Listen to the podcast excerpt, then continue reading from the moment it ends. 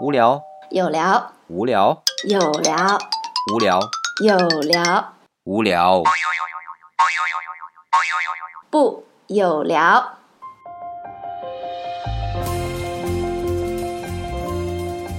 欢迎大家来到我们的有聊，我是李想。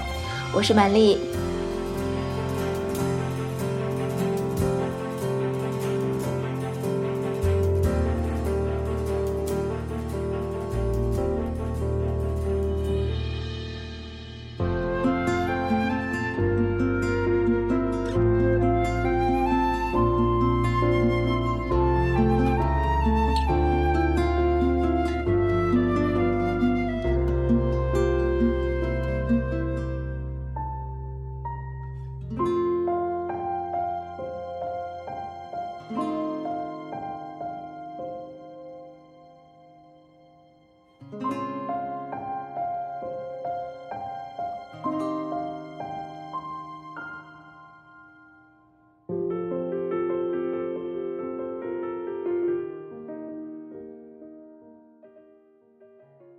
今天我们还是请到马丽老师啊，来到我们的有聊。呃，我知道前一段时间啊，马丽老师看了一部芭蕾舞剧，对吧？是的，《天鹅湖》然后据说还是呃俄罗斯皇家芭蕾舞团啊，是羡慕啊。对，这部剧是在十二月二十七号上演的，因为那嗯天刚好满丽是从上海开了好几个小时的车赶回来，为了看这样一部剧。长途奔袭啊，是为了这部剧，真的是啊蛮拼的。拼啊。这部剧的票是在两个月之前就买的，就是大概在十月份，十月中下旬了吧。对，因为其实像俄罗斯皇家芭蕾舞团《天鹅湖》票子，在国内其实你不早买，基本上是是买不到。，包括我在看的时候，还有人在收票，说：“哎呀，有没有人 哎，希望能够让，对吧？对这个让基本上出来很难很难。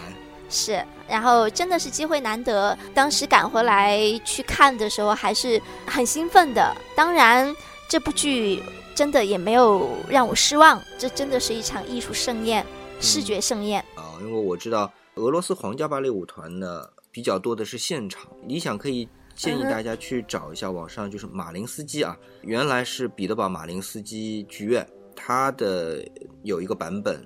很完整的一个版本，呃，网上是找得到的，大家可以去看。呃，也是非常好。马林斯基就不多说了吧，姐夫，我们杰杰耶夫现在是作为首席音乐总监啊，这个他的水准也是非常高的，呃也是俄罗斯非常优秀的一个芭蕾舞团。嗯哼，这个版本理想是非常推荐大家去看。但是呢，讲到这里，理想要问一下，就是满丽老师看的这个版本，它的结局是怎么样子啊？应该说结局是一个喜剧。啊，那你想猜想一下啊，就是王子和奥吉塔都跳到湖里面去，对吧？然后呢，奇迹出现了，呃、是，他们并没有死。然后呢，他们忠贞的爱情呢，就是摧毁了魔王的这个魔咒嘛。然后他的魔窟呢也坍塌了，魔王也死了。嗯然后嗯王子和奥吉塔和他的那个一众姑娘们呢，都恢复了人形，然后跟王子最后是过上了美好的生活嘛，就在一起了。嗯呃这个版本我知道，就是俄罗斯皇家芭蕾舞团的这样的一个剧本。这个剧本呢，其实是比较忠于柴可夫斯基的原著的一个剧本。那当然，我们知道，就是说还有一些剧本啊，其实结尾并不那么的完美。也就我们中国人来说，并不那么完美，但是可能艺术性可能会更强一点。因为比如说啊，芭蕾歌剧院或者维也纳歌剧院的它那个版本呢，就是王子和白天鹅呢，就是双双的跳到湖里面去，因为当时这个湖水也涨了嘛，这个魔王用魔法，但是他们死了呢，就死了，没有解除魔咒。最后，然后天鹅被魔王带走了。对，白天鹅其实后来也被魔王捞出来就带走了，就这样的一个结局。另外还有就是辽宁芭蕾舞团，我们也是按照这样的一个剧本来排的。那这个剧本呢，理想感觉就是从艺术性的角度来说，它的结尾的这个表达更有震撼力，就它能表达出来更多的一种悲剧色彩呢。我们都是说一部好的剧，它的结局不完美，往往是。在艺术成就上面是可以达到一个更好的一个感受的，这个是理想比较推荐的一个剧情，对一个剧情，所以我得跟满丽老师要确认一下这个版本，因为上海芭蕾舞团没记错的话是按照俄罗斯皇家芭蕾舞团的版本在来排的，嗯，对，理想以前看到的这个版本，基本上和满丽老师看到这个版本是一样一。样的，嗯，是嗯，但是上海芭蕾舞团那个舞美做的非常艳丽，比这个俄罗斯芭蕾舞团的要艳丽。我我是看了片段啊，但是上海皇家芭蕾舞团的我是看了那个现场的演出，零六年的时候我在上海就看了、那很早了，嗯很早了，很早了。公演的时候，理想看的，那时候还小呢。那时候十几年前嘛，理想等于刚刚结婚，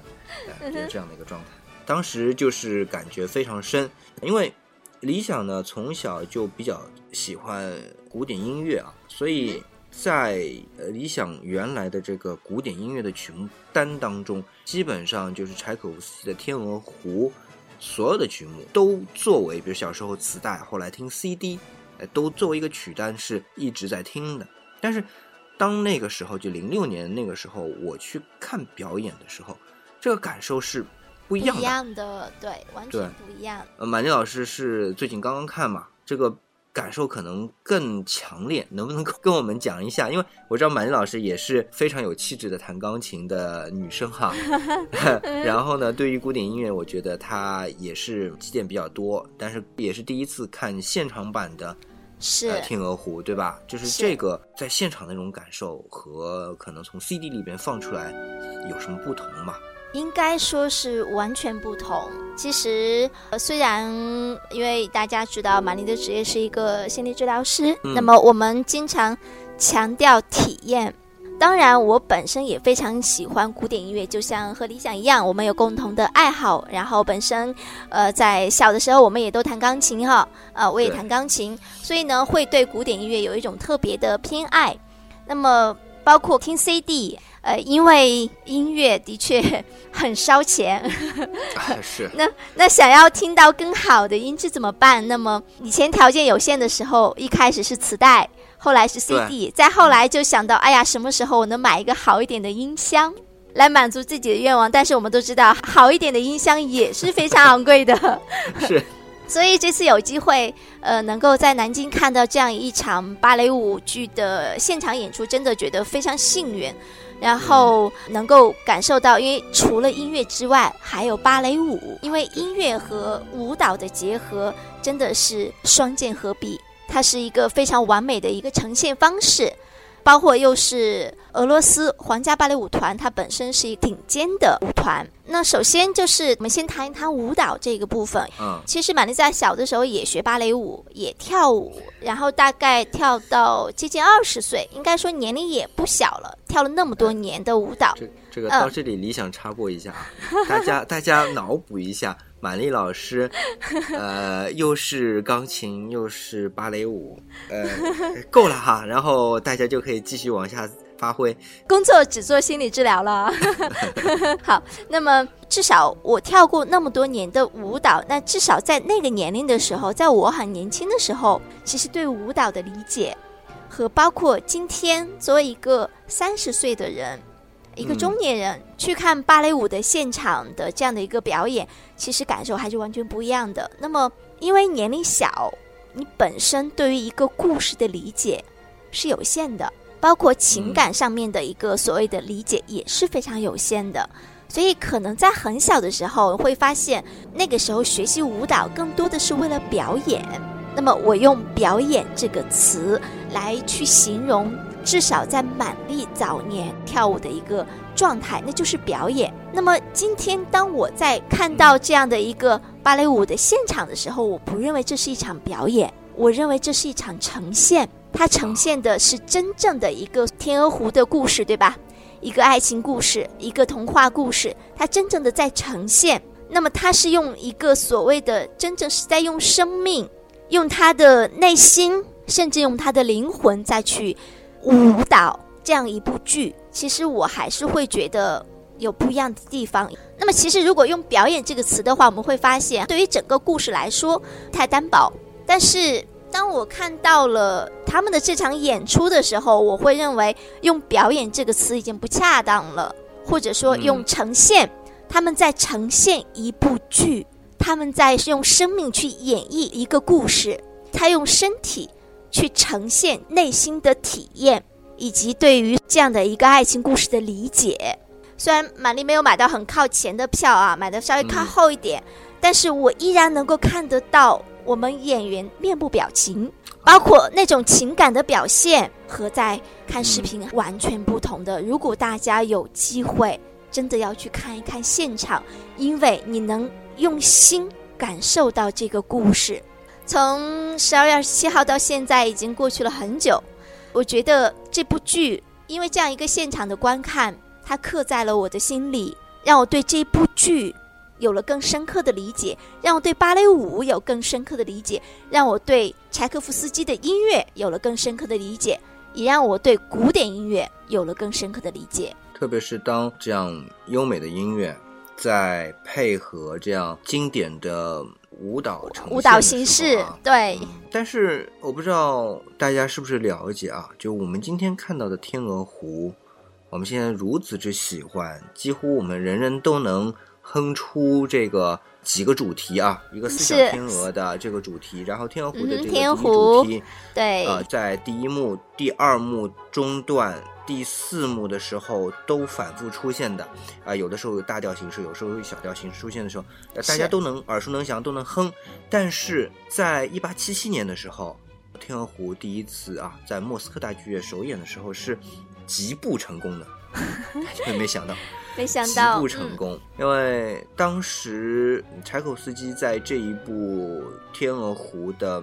创作过程当中啊，加了很多创新的东西。呃，我们先说一下这部剧呢，这个版本呢，差不多在一八七六年的时候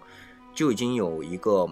基本的轮廓了。当时是作为一个剧本啊，我查了一下，这个理想记不得了。查了一下，当时叫别杰切夫和盖里采尔这个做的一个编剧，我没记错，他应该是一个莫斯科大剧院的经理。我没记错的话，他们他们搞了一个剧，那么当时呢就想让柴可夫斯基来写这个音乐的部分。当时柴可夫斯基在这个俄罗斯音乐学院做教授嘛，一年的这个收入是大概一千两百卢布。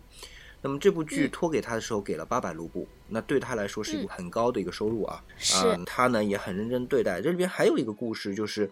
呃，柴可夫斯基也是很喜欢这个小侄女，那么想呢，哎，给他也写一部他喜欢的作品童话啊，那么就正好呢，这个这个事儿就赶一块儿了，哎他觉得挺好的，就就给他写了这么一个剧，就是当时。一方面是有这么个剧本，第二个他又想写给他的小侄女这么一个非常美丽动人的故事的一个呃音乐剧、芭蕾舞剧，那么呢就就做了。但是呢，他在他的这个音乐当中啊，有用了很多就是当时比较前卫的东西。你比如说啊，第一幕的时候，第一幕就是一上来王子不是在他的宫殿里边开舞会嘛？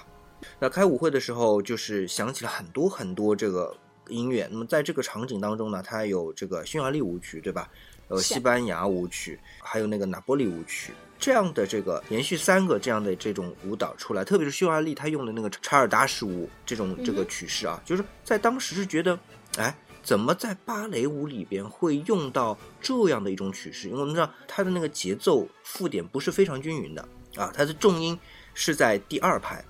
啊，不是在第一排，就有点像那种马祖卡那种啊，就是我们一想到这个音乐剧、音乐舞蹈三拍的，不是蹦擦擦蹦擦擦，然后它是哒咚哒哒咚哒那种节奏，然后呢还带附点，所以就是说这种舞曲就是对于音乐表现来说其实是非常难的。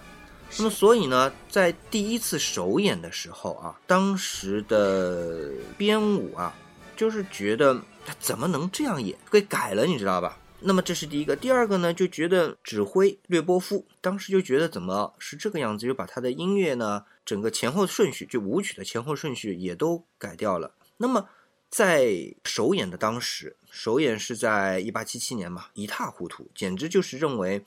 不能成一部剧了。所以当时是柴可夫斯基是遭受到了双重打击。第一个，他觉得自己的作品被人亵渎了，完全就不是他原来写的那个样子。第二呢，就是改了之后吧，然后还完全就是首演失败。所以他也很郁闷，但是好在啊，他的《睡美人》和《胡桃夹子》这个基本上还是很受人 尊重的，就是为人所接受，所以他的这个地位呢是基本上就认为，哎，还是能够保得住的，没有太大的因为《天鹅湖》而遭受到这个颠覆。但是《天鹅湖》这部剧是被人搁置了，一直到柴可夫斯基去世第二年，就是就是来纪念柴可夫斯基去世一周年的时候呢，我们前面说的这个马林斯基剧院啊，就是重新来排这部戏。但是当时他也觉得有风险，因为当时第一次首演就遭受了这么大的一个失败，所以就排了第二幕。第二幕是什么呢？第二幕的剧情就是王子上来班诺来到湖边嘛，湖边，就是所以一开始呢，就是用一个小调的形式，就是噔滴答滴答噔滴噔，这这个很忧郁的这个尔吉塔，就是白天鹅出现的时候，是。呃，这个主旋律之外呢，这个首席小提琴啊，在第二主题的位置呢，用非常轻的这个同音反复的这样的一个情况，描写了出这个就奥吉塔心里这种很忐忑的啊这样一种心理状态啊，就是这样。那么，所以我们记得就是说，当帷幕拉开来的时候，整个灯光打的是蓝色的，然后奥吉塔就是慢慢慢慢那个就从左边就是出来这样的一个情况，这就是第二幕，当然就是很美啊。这样的一幕在呃纪念柴可夫斯基去世一周年的时候出现的时候，大家被惊艳到了，知道吧？说啊，原来是这么漂亮的，那原来那个版本呢？所以就是后来很多人就非得要求啊，说一定要重新排这个戏，对吧？我们要看到原来的版本，让观众们就重新意识到，可能原来那个版本并不是柴可夫斯基原来的一个想法。然后后来就是重新排，一直到了一八八五年，马林斯基剧院重新把这部戏整个四幕排齐了，再来演，哎，一下子就得到了很好的一个反馈啊。那么也是到了这个莫斯科大剧院呢，到一九零一年的时候，戈尔斯基啊，根据原来柴可夫斯的一个想法，他把有一些剧目稍微做了一个小小的调整。因为今天我们看到是这样的一个前后顺序的呃那个呈现的时候，就是戈尔斯基做的一个编排，就是今天我们看到这样的一个呈现，那就基本上稳定下来了。所以我们就说他在音乐的部分啊，在音乐的部分，其实啊，我们今天看到的和柴可夫斯基他原先想表达的，应该还是有一点点区别的，但是区别呢不是很大。我们比较庆幸的是，我们今天能看到一个如此完美的一个版本，但是得意之余啊，就想到当时就首演的时候，一八七七年首演的时候，哎，这些观众可是看不来 看一张惨败。是那么历史上其实有很多的、呃好的音乐作品也好，呃歌剧作品也好，有的时候首演彩排的还是蛮多的啊。那好在呃柴可夫斯基呢，他自己的三大作品、两大作品，其实当时就受到人们的欢迎，所以他整体的地位都还是在的。那么理想就想到这个，还有一点可能很多人不知道的啊，就是一八七七年首演的时候，《天鹅湖》里边的白天鹅是男的演的，就天鹅们都是男的。当时 呃，芭蕾舞有这样的一个要求，就女性还不能上舞台，啊，所以所有的女性角色也都是男性演的。呃这两个方面啊，一个方面和宗教有关系，这个以后有机会再跟大家来聊这部分。另外一个方面呢，就是的确有一部分是原因是在于芭蕾舞是一个体力活当然啊，很多的这个动作啊，在当时的营养的情况下面，嗯女性是做不出这样的一种爆发力的。嗯啊、这个肌肉的力量是不够的，所以呢，有特别是我们所谓的流动的雕塑，就是芭蕾舞，有很多的一些动作。因为马尼老师小时候也练过芭蕾，呃，理想的女儿现在也在练芭蕾，就是。我女儿就现在上课的时候，一堂课一个半小时下来，她教室里边出来，整个人就是瘫软的，就强度是非常高的，对于肌肉的要求是非常高的。那么在当时的时候，俄罗斯它的这个营养啊什么都不够，但其实不光是俄罗斯的，包括整个欧洲都是这样的，就这些营养不够，女同志的肌肉爆发力不够，所以在舞台上面她表现不出来这样的一种这种美感，所以呢嗯都是用。那么今天我们很看到很多就是。属于那种反串或者搞笑的版本，才会说是啊，有个男演员出来嗯演白天鹅。哎，我记得有一个电影是谁演的？男主角是李易峰，女主角是杨幂。这里边就是说啊，有几个男的是演四小天鹅嘛，这个。嗯但其实我们都知道，这个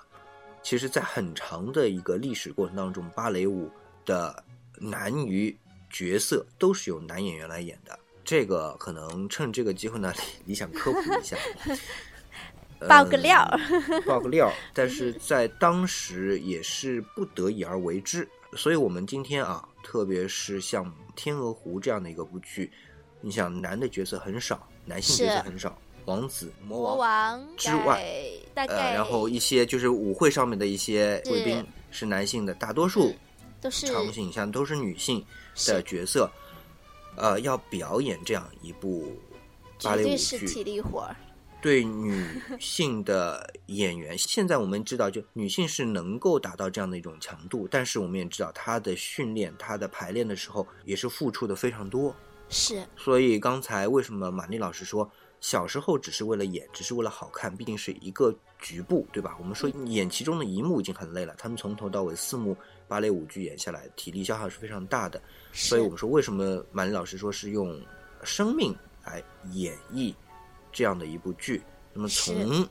芭蕾舞演员本身的体力上来说，也是一个非常大的挑战。是另外呢，理想还是想讲到一些关于音乐结构方面的东西啊。呃，大家会觉得就是柴可夫斯基音乐非常好听，对吧？啊，他是浪漫派的嘛，浪漫主义的这个作曲家。那当然年代也是浪漫主义的这个年代啊。他的老师，呃，鲁宾斯坦啊，鲁宾斯坦有两个，我们现在比较熟悉的是，呃，这个钢琴家鲁宾斯坦，但是柴可夫斯基的老师呃也是叫鲁宾斯坦啊。那他们呢都是一脉相承的这个浪漫主义的作曲家。柴可夫斯基后来还去那个芭蕾音乐学院进修啊。柴可夫斯基的音乐呢有很强烈的法国的这个音乐风格，是。对，嗯。但他其实骨子里呢是一个俄罗斯有着浓厚的这种泥土气息的这样一种涌动在下面的这种这种感觉的。那么所以啊、像柴可夫斯基他在这个音乐结构方面啊，他其实他为了去平衡这一些就是所谓的这种学院派的经典的这种巴黎法国式的这种华裔的音乐和他自己俄罗斯骨子里流淌的这种泥土气息的东西结合的比较好。其实，在结构上面呢是有所牺牲的，所以今天我们在看一些剧的时候，会觉得啊啊，比如说像同样的一个版本，像辽宁芭蕾舞剧院的，像上芭的，就上海芭蕾舞剧院的嗯哼团的这些音乐是有所不同的，就是有一点点差异。为什么呢？就是因为在结构上面，它本身并不完整，就所以在这个音乐表现的过程当中，会有各个剧团会有自己的一些理解，各个指挥有自己的一些嗯理解，在演绎的时候啊，包括节奏，包括前后的这个段式上面的变化，嗯哼呃，都是不同的。它不像贝多芬，他音乐啊、贝多芬的音乐呢，就是说它的结构非常严谨，要德国人嘛，没办法。但是它的一些小处，就是一些音乐的小的细节的地方，啊，在总谱上面我们会看到它的这个和弦的处理啊，会有一点点，就你觉得可能，比如说像熟悉的这个和弦的部分，它会有一点点出错。啊，当然，这是作为大师，我们总认为他可能是完美，但实际上，你想告诉大家，如果说有机会去看一下总谱的话，柴可夫斯基这位大师他的结构并不完美，而 有很多的呃 bug，对 贝多芬呢，他是在一些细节上面是需要后人在演绎的时候有一些修正的啊。那所以就说，在我们今天演绎的这个时候，会看到就是他每个剧团在表演的时候有所不同，嗯哼这也是这个原因造成的，这是一部分。另外一部分呢，我觉得就是在现场看音乐，呃，看芭蕾舞剧，最大的好处啊，特别是像我们今天有条件了，呃，我知道说，比如说在二十多年前吧，就是改革开放刚刚开始的时候，啊，嗯哼很多芭蕾舞团条件还不够，那个时候的芭蕾舞是跟着录音放的，所以对、呃对于演员来说压力非常大。就是比如说他的这个表演必须非常刻板的对着音乐来，是否则呢你就演不下去了，对吧？啊是，因为你这个录过一次，它永远就是这样放的。是但今天呢，我们会看到，就是我们在演绎的时候有所区别。除了刚才理想说的这个结构调整的情况之外，还有一点就是演员在台上的一个激情发挥。是那我们很优秀的一些芭蕾舞团的它的啊交响乐队嗯，是会和台上的演员进行一个互动配合的，对，啊。比如说啊，我们说就是最有名的，当然我们今天是看不到了，就是在一九一一年的时候，俄罗斯皇家芭蕾舞团在伦敦公演的时候，嗯就是芭蕾舞演员啊，当时突然之间就觉得，哎，非常的即兴的来了一个十一次的旋转，在第一幕 王子的这个他的宴会上面，还有就是在第四幕的时候，魔王就是要让湖水涨起来，然后就是波涛汹涌的这个时候，就是为了表示一种非常剧烈的一种心理感受，有演员在舞台上面进行了比原来的剧情多了非常多的这个旋转。那么这种其实旋转在舞台的当时是非常有感染力的，但我们很难想象，如果说不是一个现场的交响乐团在旁边伴奏，而是放录音的话，你是没有办法去做这样的一个即兴的演出的。然而，在今天我们几乎每一场演出都是芭蕾舞团配合着这个交响乐团在旁边做伴奏的时候，这种即兴的演出就可以被完全的释放出来。所以，我们今天再去看这些芭蕾舞剧，呃也好，或者说歌剧的时候也好，都特别啊要注意一下这些点。所以，理想是比较推荐大家怎么去看剧啊，特别是这种芭蕾舞剧或者歌剧，就是我们可以先拿一些就是非常标准的录音棚的版本先来听，或者呢拿一些非常标准的这个舞台剧的这个录像来看。感受了之后，知道它的这个整个故事的脉络，然后我们去现场看的时候，去抓这些现场即兴的部分。这个时候，其实你就会更多的去感受到演员整个剧团在当时所想带给你的对他们的一个处理，嗯，对他们的处理其实是他们内心的一种表达。我们都知道，每一部剧的演出其实是由芭蕾舞剧演员、呃交响乐团的乐手，呃或者歌剧的演员，整个当时的一种他们自己很个性化们自己的对他们自己的的理理解。呃，以及包括用自己的肢体、用舞蹈动作去表现，其实这个非常个性化，对，是一个很个性性化的，化的东西，但是他们同时希望你能够融进他的世界，是能够跟着他来进引领入到他的着我们，世界去，对他们引领着我们一起去感受他所感受到的那部分。对，去参与这样一部剧，一部精彩的剧。嗯，对，那么理想自我的感受，就这样的这个经验，就是觉得用这样一种方法，就是先去大概的了解这个剧，然后知道比较标准的曲谱总谱是怎么样那个表达之后，到现场去，你就能知道演员所要表现给你的这一部分是什么样子的，是他内心的活动是什么样子的啊？我觉得这个呢，就是我们真正进到一个现场的表演当中所要去感受的部分。那么，另外，呃，还有一点就是，理想特别喜欢芭蕾舞剧，就是因为芭蕾舞剧是把两种最抽象的东西结合在了一起，这种美啊，呃，我甚至于说，理想并不是不喜欢歌剧，但是甚至说会超过歌剧，是因为歌剧里边有语言，是。语言是会局限一个表达的。一个，情感的表达，对，它会局限，嗯，因为语言它是一个相对精确的符号，那么在传递的过程当中和肢体的表达的这种传递，它压根儿不是一个级别的，那么像芭蕾舞剧这个就是肢体的一种表达，就是是它其实说是一种造型的表达吧，对吧？个人人用肢体来塑造了一种造型，一个造型包括线条的表达，这是抽象的，是视觉上的，然后再加上音乐的一个表是达，是，所以整体它的这个立体感非常强的同时，又给观众让出来了一个空间，对把观众邀请到这部剧当中，大家共同来演绎这样一部剧，共同来去体验、参与、创造。一个场景，这一个故事，这是一个交流，这是一个真正的交流。对，所以对每一个观众来说，他虽然是走进了演员的世界，但同时他也走进了自己的世界。所以呢，刚才理想推荐了一个马林斯基剧院的一个版本，对吧？那么今天我们聊了那么多之后呢，理想哎再放一个版本给大家，也可以拿得到啊，就是 BBC 录的一个瑞典皇家芭蕾舞团的《天鹅湖》的录像，理想都看过，感受就不再说了，已经其实已经说过了，就是就是剩下的部分真的是只能大家去感受了，交给大家吧。呃，满丽和理想，我们做节目做了这么多期，第一次感觉语言不够用，对吧？嗯，是，好吧。既然语言不够用，那我们也别在这里再将就了，用那个笨拙的语言来表现这个最不需要语言表现的两种艺术的结合的东西，嗯，对吧？那今天呢，我们就暂时告一个段落。那么在节目的最后，我们安利我们有聊的新的官方平台，就是新浪微博，名字呢？叫做